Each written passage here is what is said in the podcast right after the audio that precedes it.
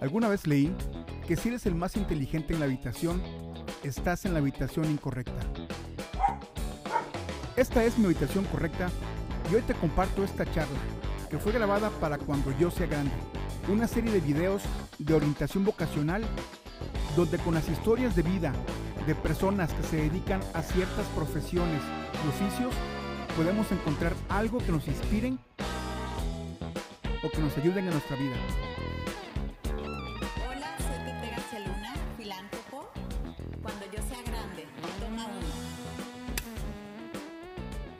Cuando yo era niña, siempre pensé que quería ser artista.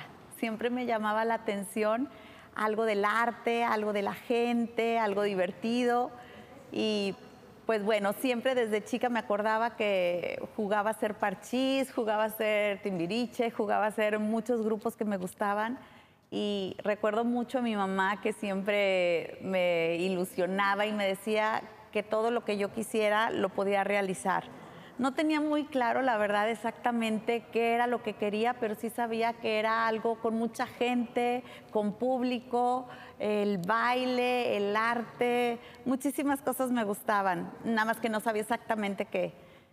Recuerdo cómo mi mamá un día me comentó que yo estaba en la me acuerdo mucho que estaba en la casa y estaba brinque, brinque, brinque y dando vueltas en la cama y brincando y brincando y cantando y pensando que yo era un artista.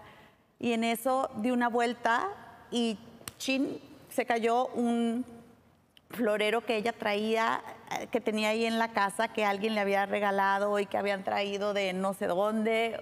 Era un florero muy valioso eh, para ellos y se rompió. Entonces en eso entra ella corriendo y me dice, Tete, ¿qué pasó? Y yo nada más volteé, le sonreí, abrí las manos y le dije, mami, te quiero mucho. Y ya nada más se atacó de la risa, me abrazó y me dijo, sí sabes, Tete, que con esa sonrisa puedes lograr todo lo que tú quieras y todo lo que te propongas. Entonces, bueno, eso se me quedó así como súper tatuado desde entonces y creo que es un aprendizaje que me dio y que nunca se me va a olvidar y que creo que una sonrisa puede abrir muchísimas cosas en la vida para todo lo que tú quieres ser. Yo le comentaba a ella que quería hacer algo, no sabía qué, más sin embargo en todo, en absolutamente todo me apoyaba. Entré en la escuela cuando estaba en secundaria a clases de pintura y me acuerdo que era la clase más divertida. A lo mejor no era la mejor pintando, pero era la clase más divertida. Me, me identificaba muchísimo con el profesor, me la pasaba muy padre y, se me pasaba en dos segundos esa clase. Y así, habían diferentes cosas que me llamaban mucho la atención. Para mí mi mamá fue como un, un modelo a seguir siempre, porque siempre ayudaba muchísimo a la gente. No he conocido a una persona más espléndida en todos los aspectos como ella, con mis amigos, con gente que no conocía, con gente que llega a tocar la puerta, con el marchante, con, con quien sea, siempre hacía una gran amistad, siempre con una gran sonrisa y siempre le encantaba ayudar a toda la gente, no importa quién era, mm, no, no le importaba nunca eh, ni quién era, ni cuántos años tenía, ni a qué se dedicaba, ella siempre siempre que puede, siempre ayuda a la gente. Entonces, eso fue algo con lo que crecí y que me hizo ver cómo después era impresionante. Mucha gente se me acercaba y me decía, Tete, wow tu mamá, wow Norita, qué bárbara, siempre con un corazón tan grande, siempre queriendo ayudar a toda la gente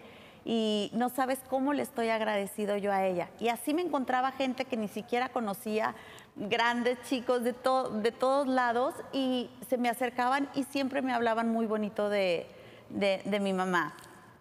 Para mí fue algo que me marcó positivamente y dije, yo quiero ser como ella algún día, yo quiero ayudar a la gente, yo quiero ayudar a, que estén mejor, a que se sientan bien y, y quiero sentirme así de padre como ella se ha de sentir, porque siempre ha sido una mujer muy alegre, eh, baila, canta, no le da pena nada y bueno, yo creo que fue siempre mi modelo a seguir y, ha sido algo que para mí me ha dado como una directriz en mi vida de lo que estoy haciendo ahorita. Toma dos.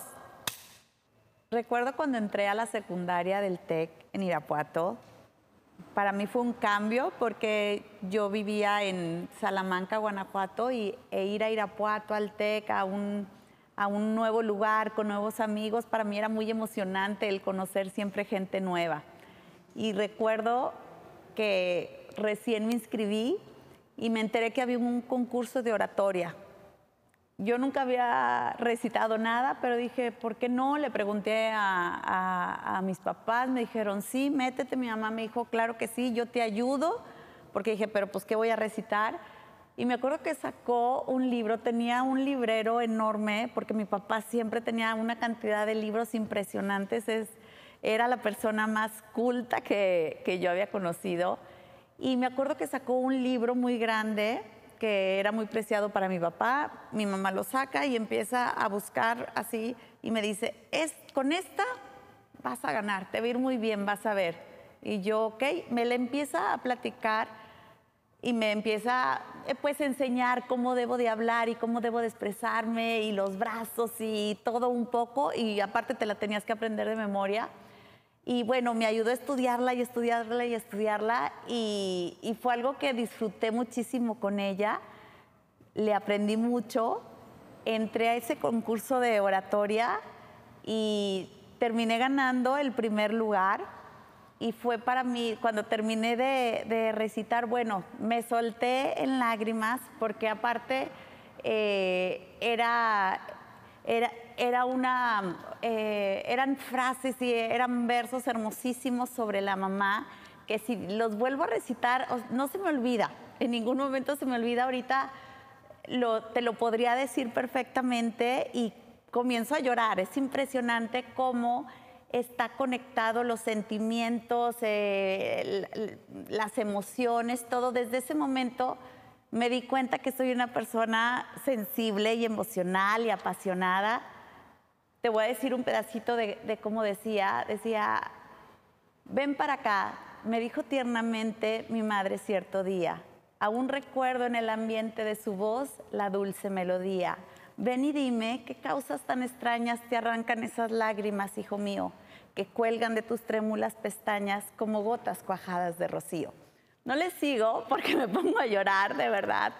Pero digo, es impresionante porque no se me olvida y cada vez que la recito, lloro y se la mando a mi mamá. Ahora hasta cuando estuve en la pandemia se la mandé en video y todo. Y bueno, son enseñanzas que yo creo que desde chicos siempre vamos aprendiendo y cuando son cosas tan lindas y tan bellas, yo creo que no tenemos otra más que poderlo compartir con la gente. Yo siento que he sido muy afortunado y he recibido muchas cosas buenas y por eso creo que es importante compartirlo con la gente, todo lo bueno que aprendemos. De hecho, siempre le digo a mis papás, les, les digo, bueno, ustedes me impresionan en dónde tomaron un curso, cómo supieron para ser tan buenos papás, porque era impresionante como siempre todo lo que nos enseñaban, todo lo que nos decían, nos lo decían en positivo. Desde chiquita siempre mi papá me decía, Tete, eres la más bonita, eres la mejor, tú y tu hermana son súper buenas hermanas y tu hermano es el mejor. Siempre, siempre a los tres nos educaron eh, con mucho amor, con, eh, muy positivos y te digo, yo no sé si en algún momento lo leyeron, lo aprendieron, pero siempre así lo hacían y creo que es un regalo que nos dieron a nosotros y creo que es algo que nosotros tenemos que hacer con, las siguientes generaciones también, siempre hablarles en positivo, siempre resaltar las cosas buenas, eh, las virtudes y yo creo que todo el mundo tenemos eh, defectos o, tenemos oportunidades para poder ser mejor en otras cosas, pero esas siempre las tenemos que hacer un poco, un poco más chico y siempre resaltar lo bueno que fue lo que ellos siempre hicieron conmigo. Entonces, eso fue en mi secundaria. Después, eh, recuerdo también, me metí, bueno, eh, por recomendación de mi mamá y de mi hermana, me metí al ballet. Me fascinaba el ballet, el baile, el jazz, todo me encantaba, me fascinaba verlo, me fascinaba hacerlo. Igual, a lo mejor no era la mejor, pero tenía toda la, pasión y todas las ganas de, tratar de destacarme y de hacerlo bien.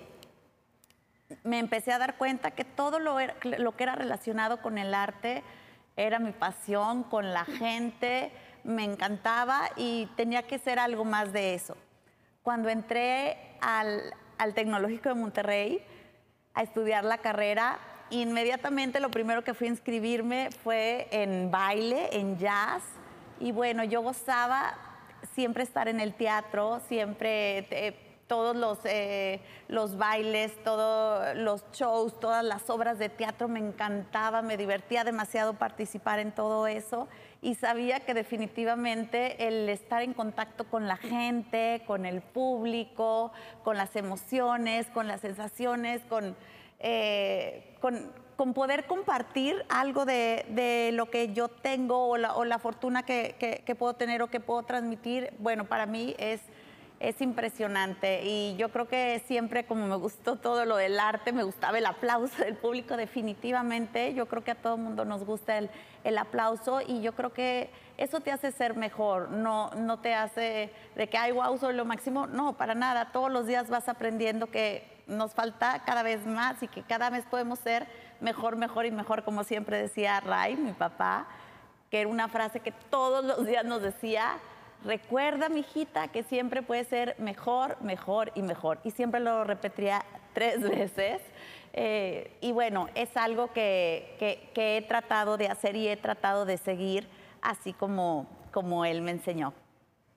Mira, el decidir que estudiar es toda una historia simpaticísima conmigo, porque yo creo que mucha gente se puede sentir identificada mi hermana, a la que siempre he admirado desde siempre, súper bonita, cuerpazo, todo ella era todo bonito, siempre muy cariñosa conmigo, casi como una segunda mamá conmigo. Yo la admiraba muchísimo y ella es mayor que yo. Ella decidió estudiar ciencias de la comunicación, que la verdad me hubiera fascinado haber estudiado ciencias de la comunicación, que así se llamaba en ese entonces, ahorita no sé. Y Mm, sin embargo, como ella había estudiado eso, tontamente yo dije, no, va a decir todo, van a decir todo el mundo que qué copiona, que voy a estudiar lo mismo que ella, comunicación, o sea, qué poca creatividad de mi parte.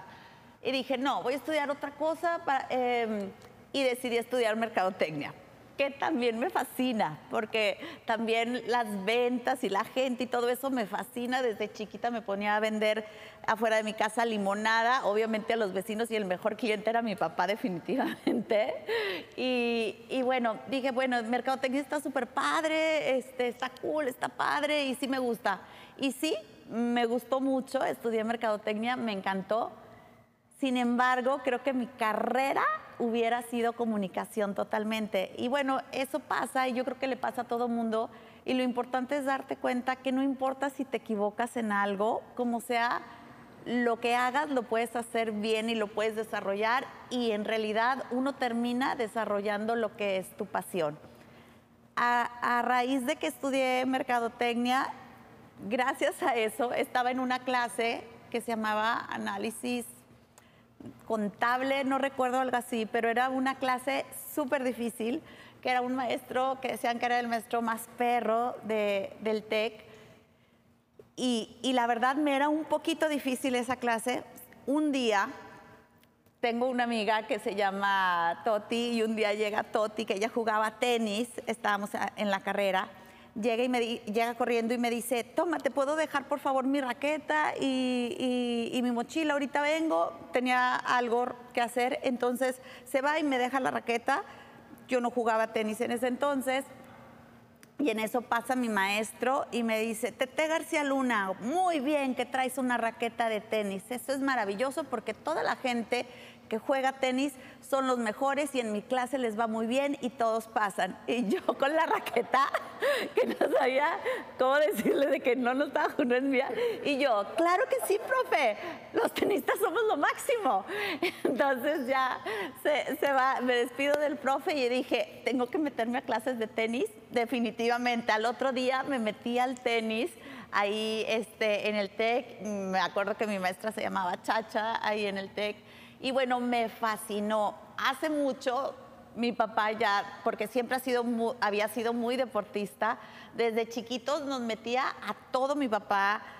No, tuvimos clases, eh, no, tuve clases ni nada, pero él nos metía a jugar de que vámonos todos y vamos a jugar tenis. Y mira, agarra esta raqueta y se usa así y él nos explicaba, ahora básquetbol ahí en el club donde estábamos y no, pues ahora sí, la bola, y nos enseñaba de todo, golf, de todo, de todo, porque él, era súper deportista y le encantaba que, siempre hiciéramos deporte. Entonces el deporte lo traemos desde chicos, bueno, muchísimo natación, de todo. Y, y en eso como que me acordé de mi papá y dije, wow, sí es cierto, mi papá decía que, que esto es súper importante, que el deporte entonces me voy a aplicar. Al día siguiente me metí a clases, outfit, todo, todo. Y me encantó el tenis, me fascinó, me volvió loca el tenis y, y dije, esto, esto es lo mío. Y bueno, hay muchas cosas que siempre decía yo, esto es lo mío, muchas cosas me gustan y desde el arte, el deporte, la gente, hay muchas cosas y eso es maravilloso que te des cuenta que hay muchas cosas que uno puede hacer, no nada más uno, no nada más dos, tenemos muchísimas cosas que podemos hacer por uno mismo y por la gente.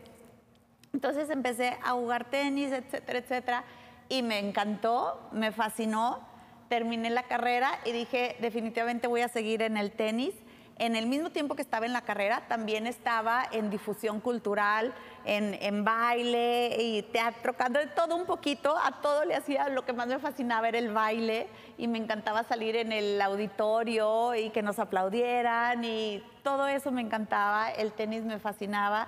Y pues bueno, creo que eso que obtuve también en la carrera fue un poquito de lo que se, fue formando para el día de mañana que que empiezas a hacer muchísimas más cosas, que es lo que realmente te gusta. Toma tres. Termino la carrera y ahora sí me voy a lo grande. Dije, ahora sí, voy a trabajar. Recuerdo que le pedí a mi papá que me dejara aquí en Monterrey porque pues eh, ellos vivían en Guanajuato y querían que me regresara allá. Monterrey me fascinó y dije, no, yo me quiero quedar aquí. Le dije, ¿sabes qué, papi? dame tres meses, dame tres meses si consigo trabajo. nada más apóyame tres meses y si consigo trabajo, ya, ya este, me quedo aquí. Si no consigo, mm, ni modo, me regreso y hago lo que tú me digas, pero dame chance de poder explorar y de poder ver si lo puedo lograr.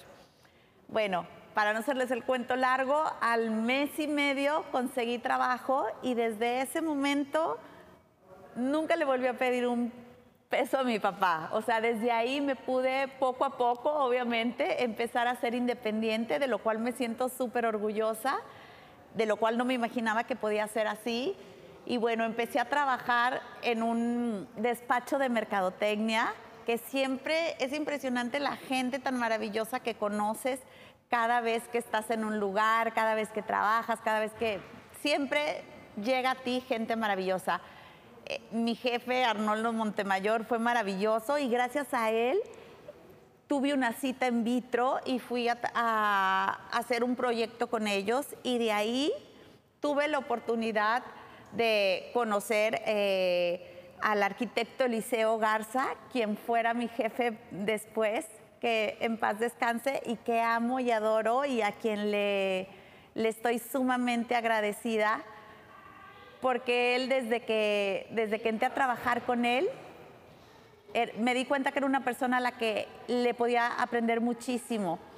Él estaba en vitro, estaba en exposiciones, museo de, del vidrio, y él fue el que me dijo, ¿sabes qué, Tete? Me dices, eres una persona súper completa. Lo único que te falta, quiero que tomes un curso especializado de arte me dice, para que todavía estés más completa. Y yo, wow, sí, qué padre. Y él me recomendó, recuerdo perfecto, eran los viernes y los sábados durante dos años, todos los viernes y todos los sábados, y eso que uno estaba más joven y te querías ir aquí, que al antro y el otro, pero dije, no, vale la pena. Me metí ese diplomado en la Pinacoteca Nuevo León. Recuerdo el nombre, Crítica Especializada de las Artes Visuales. Dos años estuve ahí y fue, bueno, de lo más divertido.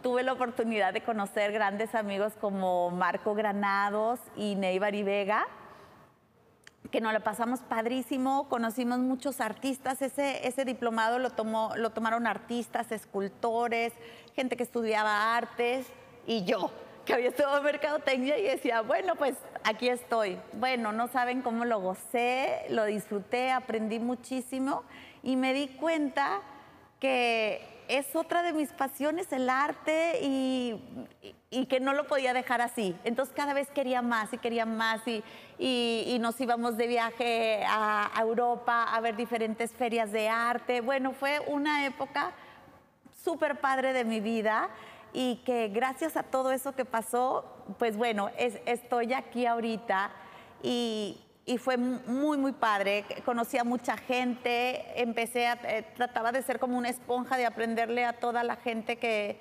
estuviera eh, en, el, eh, pues en ese medio y que, nunca, y que nunca dejas de aprender. Para mí fue un momento muy padre. Después llega otra etapa en mi vida, que es eh, cuando me caso, tengo a mis niños. Entonces, en el, en el espacio que tengo a mis niños, como que dejé un poquito, pues tanto el baile, un poquito, porque como se lo seguía, el baile, eh, y todo lo que era de trabajo, dije, ok, me voy a dedicar ahorita a mis niños, que esa época, wow, fue maravillosa, porque tuve dos hijos hermosísimos, Pedro y Gabriel, que me volvieron loca y se me olvidó todo lo demás pasa el tiempo y en eso como que te acuerdas de que, ay, a mí me gusta hacer muchas cosas. Y en eso, toma cuatro.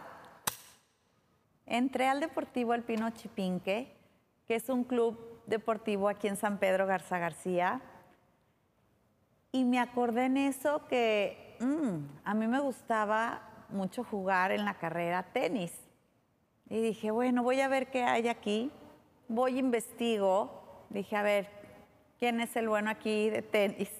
Y una amiga me recomendó mucho a Rubén Orozco, me dijo, me dijo, búscalo.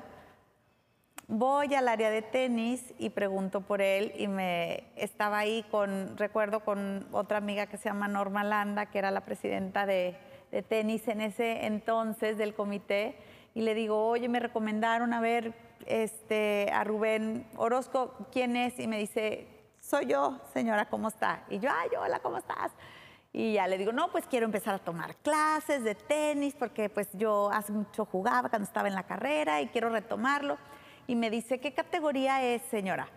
Y le digo, pues ni siquiera sabía que había categorías yo, ni no sabía que era A, B, C, no sabía nada.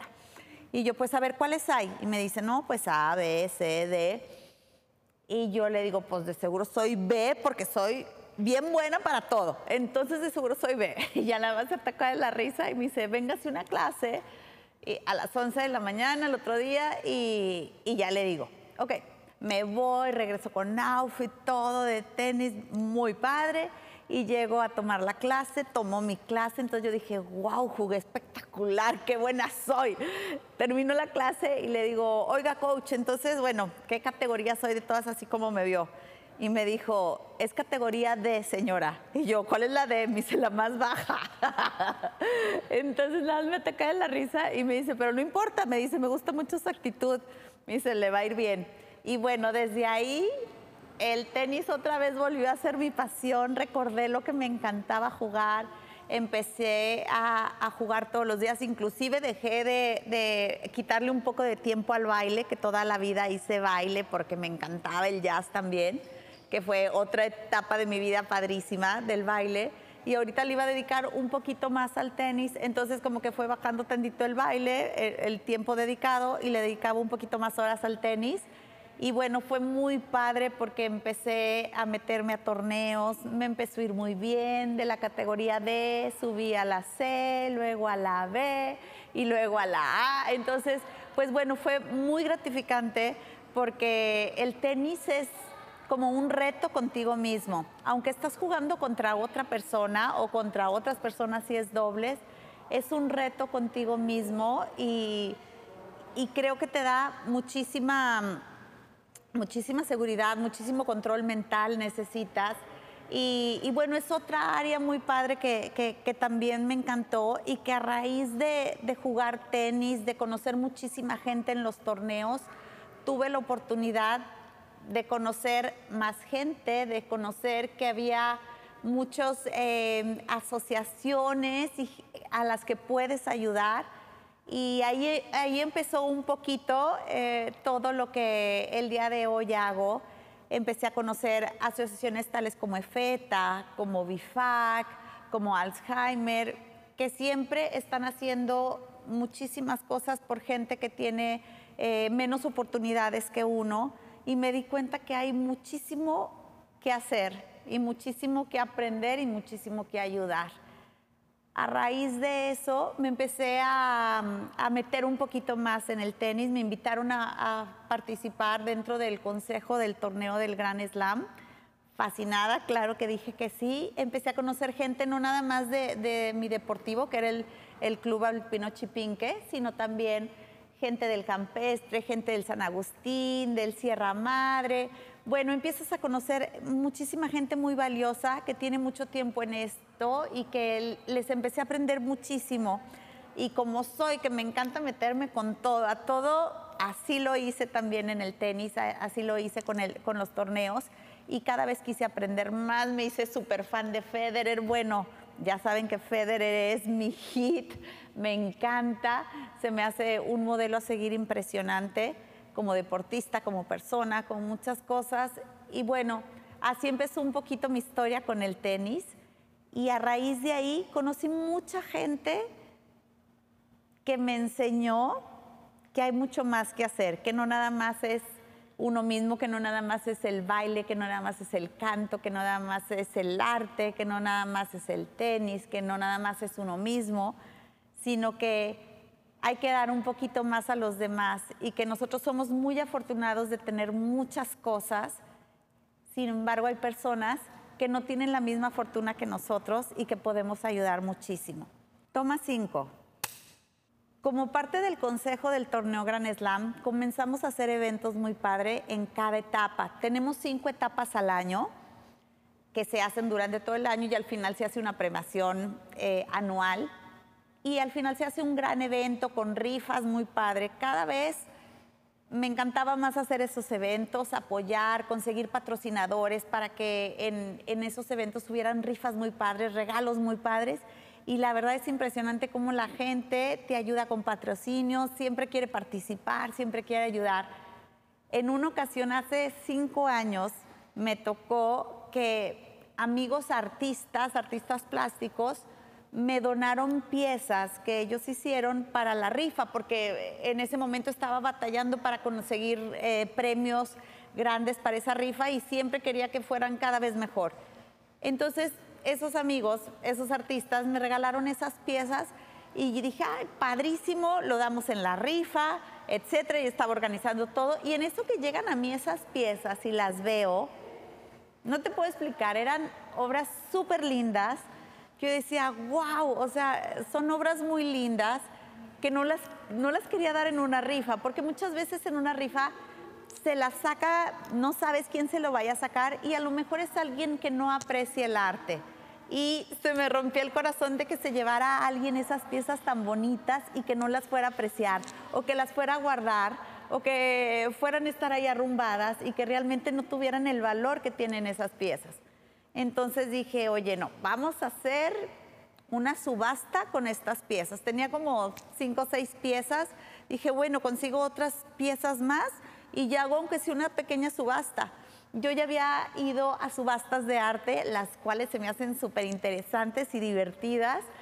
Y dije, bueno, pues podemos hacer algo, aunque sea chiquito, pero podemos hacer algo. La idea era poder hacer aprovechar más esas piezas, poder agradecerles a esos artistas sus piezas que nos estaban donando y también poder recaudar más fondos para la asociación, que en ese entonces era Alzheimer, la asociación con la que empezamos, y pues poder juntar un poquito más y, poderlos ayudar un poco más.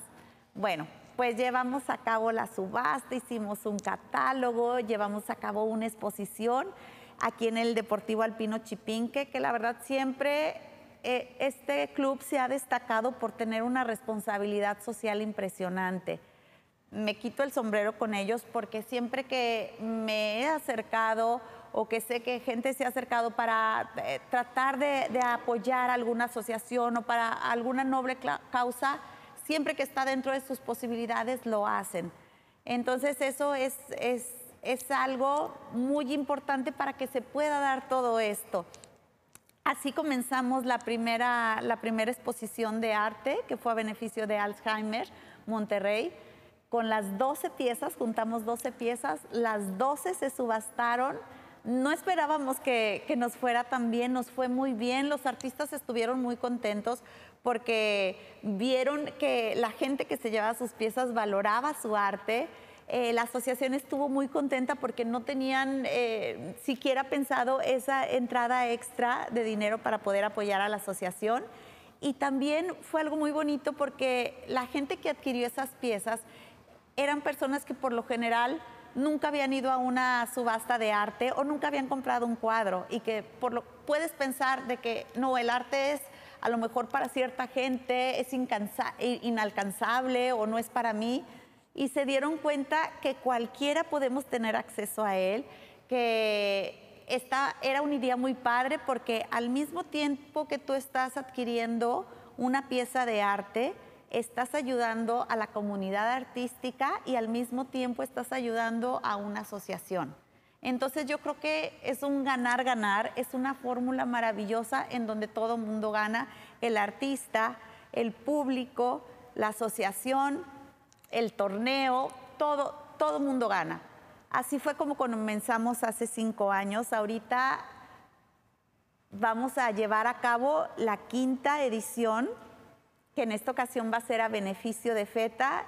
En esta exposición tenemos 198 piezas, contamos con 64 artistas y bueno, muy contentos porque empezamos con 12, ahora vamos en 64 y gracias a Dios tenemos eh, ya una lista porque nos buscan los artistas queriendo ayudar, queriendo participar, que wow, eso no tenemos con qué agradecerlo, el que los artistas ahora nos busquen para poder ayudar a esta causa.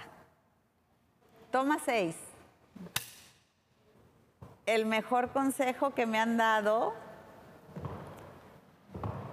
son varios, pero el mejor consejo que me han dado es nunca dejes, si nunca dejas de sonreír, nunca vas a dejar de brillar. Ese es uno que me impactó. Y el otro consejo buenísimo es, nadie se arrepiente de ser valiente. Ese es buenísimo. Cuando siempre que tengas miedo de cualquier cosa, temor, nervios, acuérdate, nadie se arrepiente de ser valiente y go for it. Las personas que me inspiran siempre, mi familia fueron las primeras. Mi núcleo familiar ha sido lo más importante. Mi papá, mi mamá, con sus ejemplos, me han inspirado a ser lo que soy hoy y a tener la fortaleza, la seguridad, la alegría, la locura y la determinación de lo que soy hoy. Yo creo que la inseguridad que he vivido alguna vez, recuerdo que estaba en un, me metí a un diplomado, porque siempre me meto a miles de cosas a estudiar y me encanta emprender. Era un diplomado de programación neurolingüística que me encantó. Y al final la graduación de ese diplomado tenías que caminar sobre brasas entonces, estábamos ahí en el lugar, éramos como 80 personas que teníamos que caminar sobre brasas como para que ya me gradué, porque era algo, pues un trabajo como muy mental. Y yo, llegó un momento que me sentí, me dio miedo, me sentí insegura. Yo decía, ¿qué estoy haciendo aquí? Esto parece como una secta. ¿Qué estoy haciendo? ¿Estoy bien? ¿Estoy mal? Y en eso empiezo a ver que había una, recuerdo perfecto que había una señora como de unos 82 años en el curso y dijo, yo quiero ser la primera que pase. Yo, wow, o sea, eh, dije, wow, wow. Y la veo que va con una seguridad y recuerdo perfectamente que estaba la fila de, las piedras así de las brasas y tenías que decir, si puedo, es fácil y lo voy a hacer. Y lo tenías que repetir tres veces. Entonces yo decía, si puedo, es fácil y lo voy a hacer. Lo repetía como 80 veces porque tenía miedo. Veías ahí las brasas y decías, ay, me voy a comer. O sea, te pasan miles de cosas en, tu cabeza, sobre todo cuando es algo desconocido. Más sin embargo, vi a esa señora que lo dijo le echaron el agua, caminó y no le pasó nada, dije, wow, o sea, si ella puede, yo debo de poder también.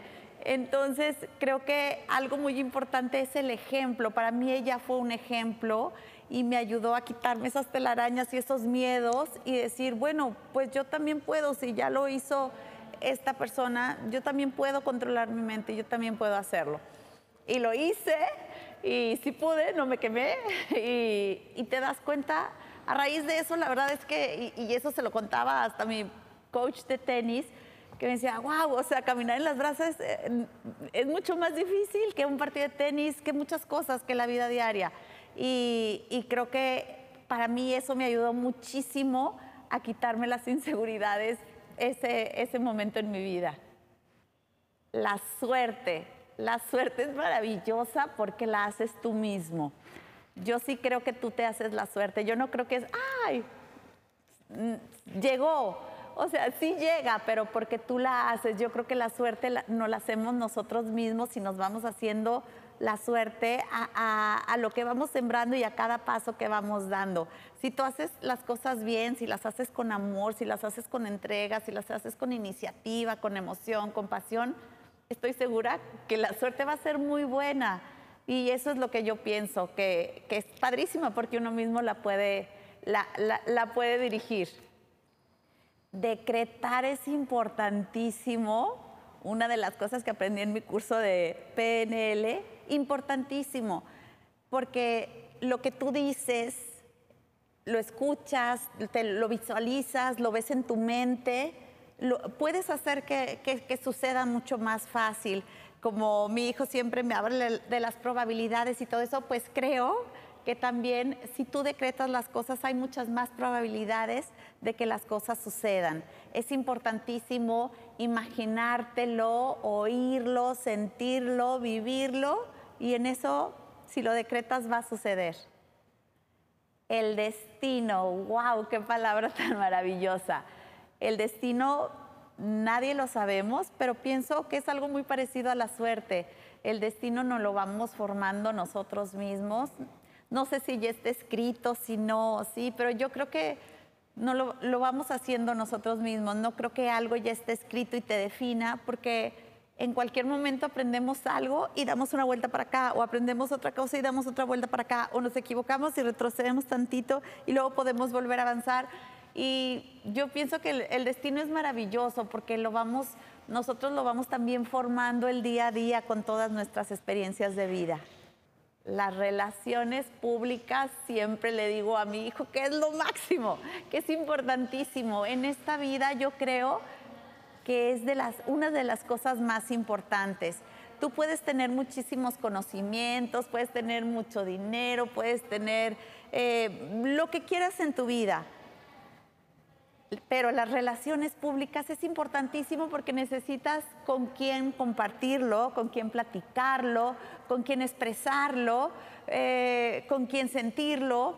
Es, muy importante porque a través de las relaciones podemos lograr muchísimas cosas. Y no nada más eh, lo veas como de negocios. O sea, las relaciones públicas es para todo, es, eh, puede ser tanto para negocio como eh, espiritualmente, como de amistad, socialmente, mm, de muchas maneras.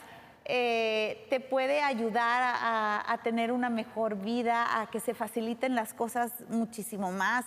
Es como tener un, producto, pero si no lo compartes con la demás gente, pues nada más tú lo puedes disfrutar.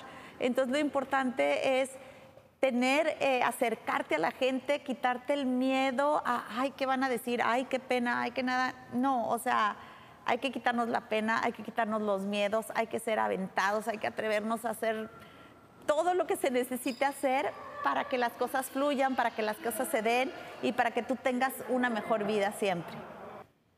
La manera en que alguien puede encontrar su vocación es, yo creo que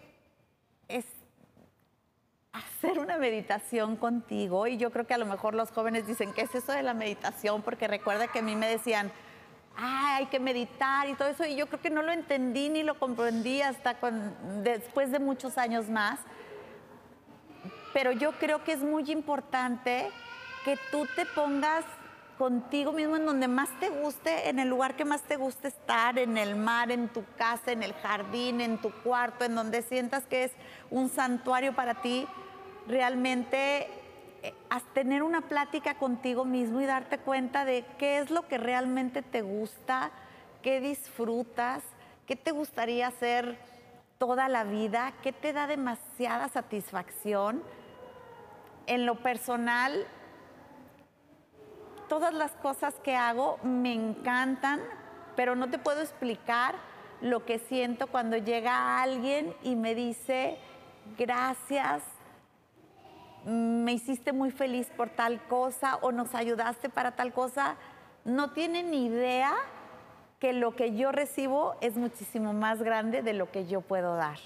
Entonces yo creo que la vocación es importante encontrar exactamente qué es tu pasión, porque si eso vas a hacer todos los días de tu vida o por el resto de tu vida o muchos momentos muy importantes de tu vida, te tiene que encantar y te tiene que fascinar y te tiene que volver loco o loca para que puedas dar lo mejor de ti.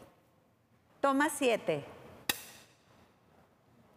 ¿Cómo puede alguien iniciarse en la filantropía? Es algo súper fácil, súper lindo y únicamente es acercarte a asociaciones que llevan años trabajando. No estamos para encontrar el hilo negro. Creo que ya hay mucha gente que, que lleva muchos años trabajando, mucho aprendizaje y si realmente te gusta ayudar a, a las demás personas, yo te recomendaría que te metieras a conocer de fondo, donde sea eh, algo que realmente te, te llame la atención, con algo que te identifiques, eh, eh, sea cualquier tipo de asociación como EFETA, como Alzheimer, como BIFAC, hay una cantidad de asociaciones y de gente que está trabajando por ayudar a gente que a lo mejor no tiene las mismas oportunidades que nosotros y una vez que te acercas tantito a ellos, no sabes lo que aprendes, es impresionante y te empiezas a empapar y te empieza a dar unas ganas y una sed de poder ayudar, de poder colaborar. Y yo solo te diría, pégate a la gente que sabe, pégate a la gente que tiene más experiencia y vas a empezar a aprender. Así es como hacemos todo en la vida, sea lo que sea. Hay que aprender, aprender a cómo funciona, a cómo, eh, qué necesidades tiene la gente, qué les hace falta, qué, eh, qué gustos, qué les gusta hacer. Muchísimas cosas que no tenemos ni siquiera idea y que nada más a lo mejor oímos de nombre, pero no nos acercamos. Pero yo te aseguro que si a ti te mueve todo eso, te mueve el ayudar, te mueve el poder servirle a alguien, con que te pegues a la gente que sabe vas a aprender muchísimo y de ahí te empiezan a salir ideas y te empiezan a, empieza la creatividad a darse y de que qué tal si hacemos esto, qué tal si hacemos lo otro y tú puedes ya sumarte a la gente que ya tiene mucha experiencia y poder hacer muchísimas más cosas por asociaciones que hacen eh, tantas cosas muy buenas. Yo pienso que la gente puede pensar que un filántropo es alguien súper preparado, que ha estudiado muchísimo, que a lo mejor un poco raro, a lo mejor un poco loco, eh, a lo mejor, no sé, muchas cosas puedes, puedes pensar sobre, sobre un filántropo o que es muy difícil. Y la realidad de las cosas es que es todo lo contrario. Bueno, hay de todo un poco, pero es todo lo contrario porque es muy fácil, es muy fácil serlo y, eso lo puedes hacer no nada más con una asociación, eso lo puedes hacer el día a día con toda la gente que te topas en la calle. Eso es algo que le aprendí a, a mi mamá, que ella lo es todos los días con quien se topa y eso lo podemos hacer. No necesitas estar en una asociación, no necesitas estar en alguna organización mundial eso lo puedes hacer el día a día con la gente que te topas en el semáforo, con la gente que te sirve café, con la gente que te ayuda a ponerle gasolina a tu carro, con la gente que te hace enojar, con toda la gente que te topas, lo puedes ser y puedes buscar la manera de cómo ayudar y cómo ser mejor. Eso es lo que yo creo.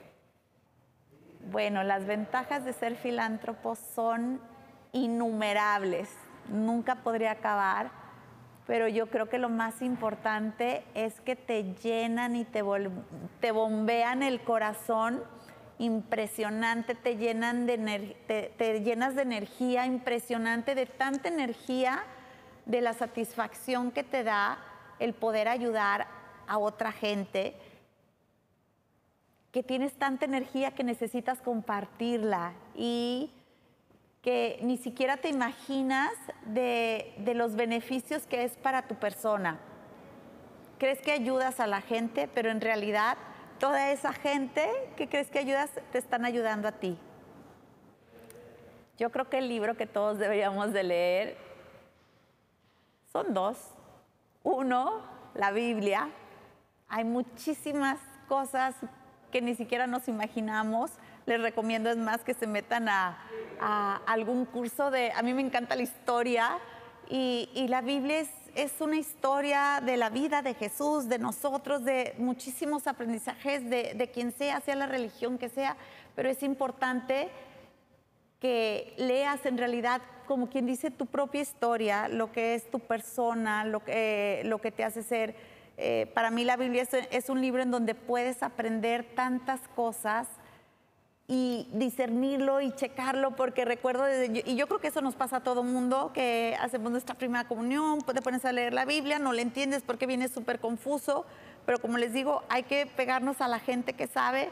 Y ahorita estoy tomando un curso maravilloso de Biblia que mi maestra se llama Made y no saben lo que le estoy agradecida en que así nos desmenuza toda la historia y dices, ah, ya entendí, esto quería decir esto y nunca lo entendí.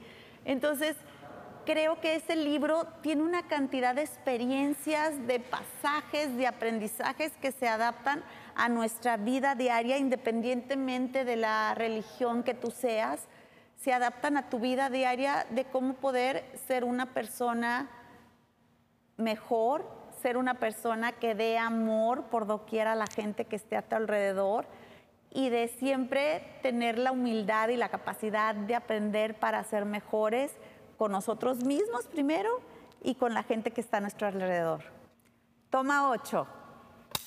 Y el segundo libro que te recomiendo es el que escribas tú mismo sobre ti. Es el libro de tu vida. No sé si recuerdas de chiquitos que nos decían que los diarios, y muchas veces decían, ay, los diarios son para niñas y todo eso. Bueno, pues yo desde chiquita tenía un diario y empezaba a escribir cosas de las que yo nunca quiero que me pase esto y yo quiero que pase lo otro y me pasó esto y hacía, hacía mi, mi libro de mi vida y pasa el tiempo y así me gusta, me gusta también escribir porque de repente, hay tal cosa y me pongo a escribir y de que, ay, voy a hacer una serie y voy a hacer una novela y voy a hacer un libro porque tengo miles de ideas que quiero hacer. Sin embargo, recuerdo que regresé después de años a mi casa y me voy topando con ese, con ese diario mío, que para mí es mi libro de mi vida lo empiezo a leer y wow, qué aprendizaje, de verdad que no importa la edad que sea, no importa que no lo hayas empezado desde de chiquito o chiquita, el día de hoy empieza a ser el libro de tu vida, escríbelo para que cuando pase el tiempo puedas abrirlo, puedas leerlo y puedas aprender muchísimo de tu vida, de lo que tú mismo has escrito, de lo que has pasado y cómo has evolucionado. Entonces, por eso para mí es muy importante leer siempre el libro de tu vida. La película que más recomiendo, que me fascina y es mi favorita, se llama La vida, es bella. Sí, perdón, La vida es bella que se ganó un Oscar. Bueno, para mí esa película, no sé si la recuerden, del italiano que salió brincando arriba de, los, de, las butacas para ir por su Oscar, que se, que se lo ganó.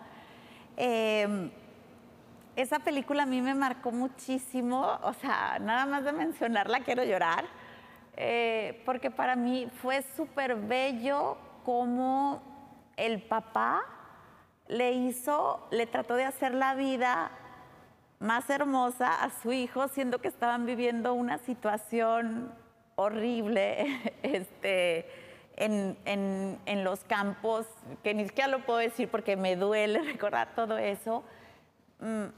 Sin embargo, es una película bellísima que nos puede dejar muchísimo aprendizaje, que no importa el momento, no importa la situación tan difícil que vivas, si tú tienes la oportunidad de hacérselo más fácil a la otra persona, hazlo. Y creo que ese es un aprendizaje de vida que nos da esa película, como el amor del papá hacia, hacia su hijo, viviendo en esos campos de concentración. Él, él le hizo un mundo hermoso, divertido y que no viera las cosas feas por las que estaban pasando y que y le hizo una realidad diferente. Y yo creo que eso lo podemos hacer cada uno de nosotros, tanto con nosotros mismos como con la gente que tenemos alrededor, nuestra familia, nuestros amigos, cualquier persona a la que podamos ayudar y que le podamos regalar un tiempo, un momento de hacerle una película mejor de su vida, bueno, es priceless totalmente. Por eso me encanta esa película y es mi película favorita. Un aprendizaje de vida súper fuerte y padre para mí fue hace como cinco años que estaba dando una plática, una conferencia, y en eso de repente me llegó un dolor de cabeza impresionante de la nada, que me tuve que ir al hospital. Eh, estuve en el hospital como 15 días, tenía la presión muy alta, me empezaron a hacer diferentes estudios, no sabían qué era lo que tenía, nada más veían que algo en el cerebro, había algo raro en mi cerebro, pero no, no sabían que tenía, de ahí la locura que uno tiene. y estuve como 15 días, me hicieron muchos estudios y por fin eh, me, pudieron, pudieron dar con lo que tenía, se dieron cuenta que eh, todos tenemos dos carótidas, una donde sube el líquido cefalorraquídeo y lo pues, eh, baja, oxigena y baja y así está dando eh, la vuelta, nada más que de nacimiento yo eh, la de este lado la tengo en forma de Z, así nací y nunca me había dado ningún problema, pero en ese momento sí lo tuve. Sí, el problema es que si tú produces más líquido y no lo puede sacar, no lo puedes sacar, no lo puedes, este, se tiene que drenar, se tiene que sacar ese líquido. en esa ocasión para mí fue un fue como un aprendizaje fuerte a la hora que estaba en el último, en el último estudio, que era un, estudio un poco peligroso. Y recuerdo que cerré los ojos antes del estudio, porque no te puedes mover en absoluto, tienes que permanecer así, no te muevas, si te duele no te muevas, etcétera, etcétera. Y recuerdo que en ese momento cerré mis ojos y platiqué con Dios y le dije, ¿sabes qué, Diosito? Gracias. Gracias por todo lo que me has dado. Si el día de hoy tú decides que me vaya al cielo, porque me voy a ir al cielo, lo sé. Muchísimas gracias por la vida que me diste, me la pasé bomba, maravilloso, no tengo nada más que pedirte te encargo muchísimo a mis hijos y, te doy las gracias porque me siento súper en paz de irme ahorita en este momento. Estoy lista, estoy lista para el momento que quieras.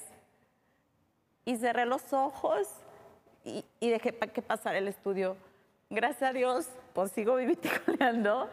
Aquí estoy, pero me dio una paz impresionante el poder decir, que en cualquier momento de tu vida puedas decir, estoy lista para irme, estoy listo para irme. Hasta el día de hoy he hecho lo mejor que he podido hacer en mi vida, me siento orgullosa de mí, orgulloso de mí, y en el momento que Dios quiera que me vaya allá arriba, estoy lista.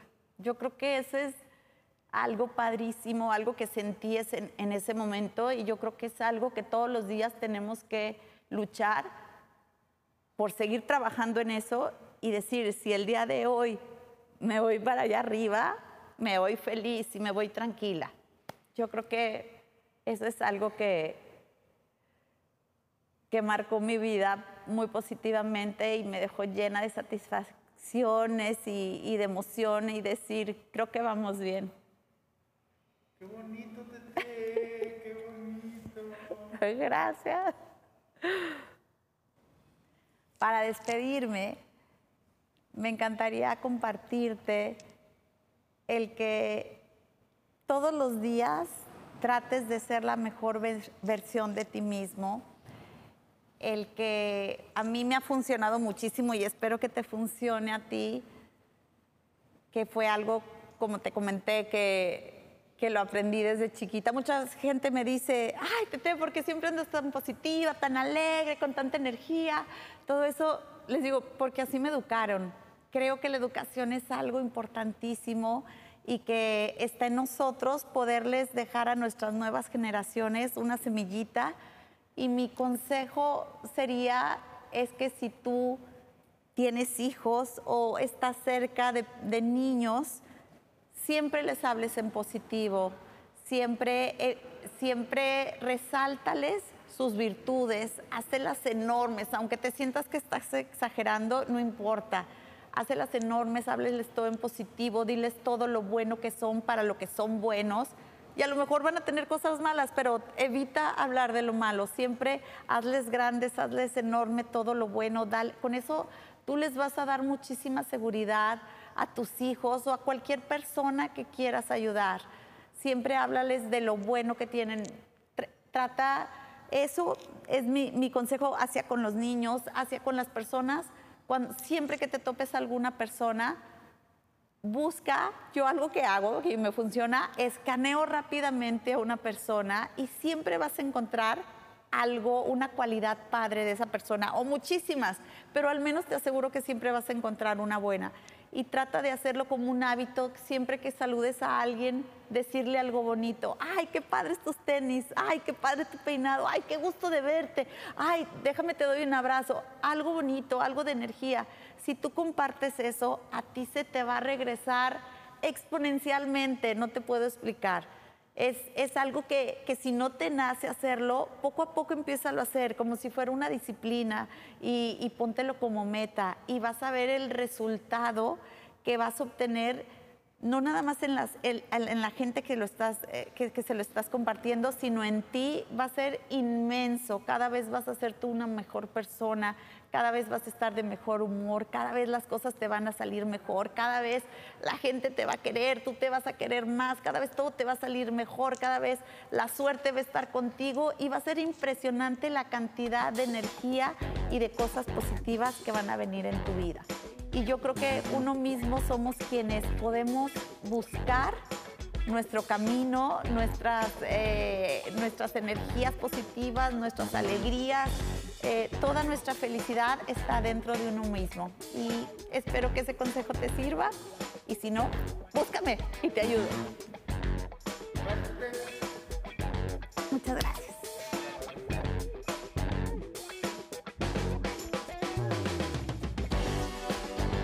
Gracias por tu atención a este episodio. Te deseo un excelente día.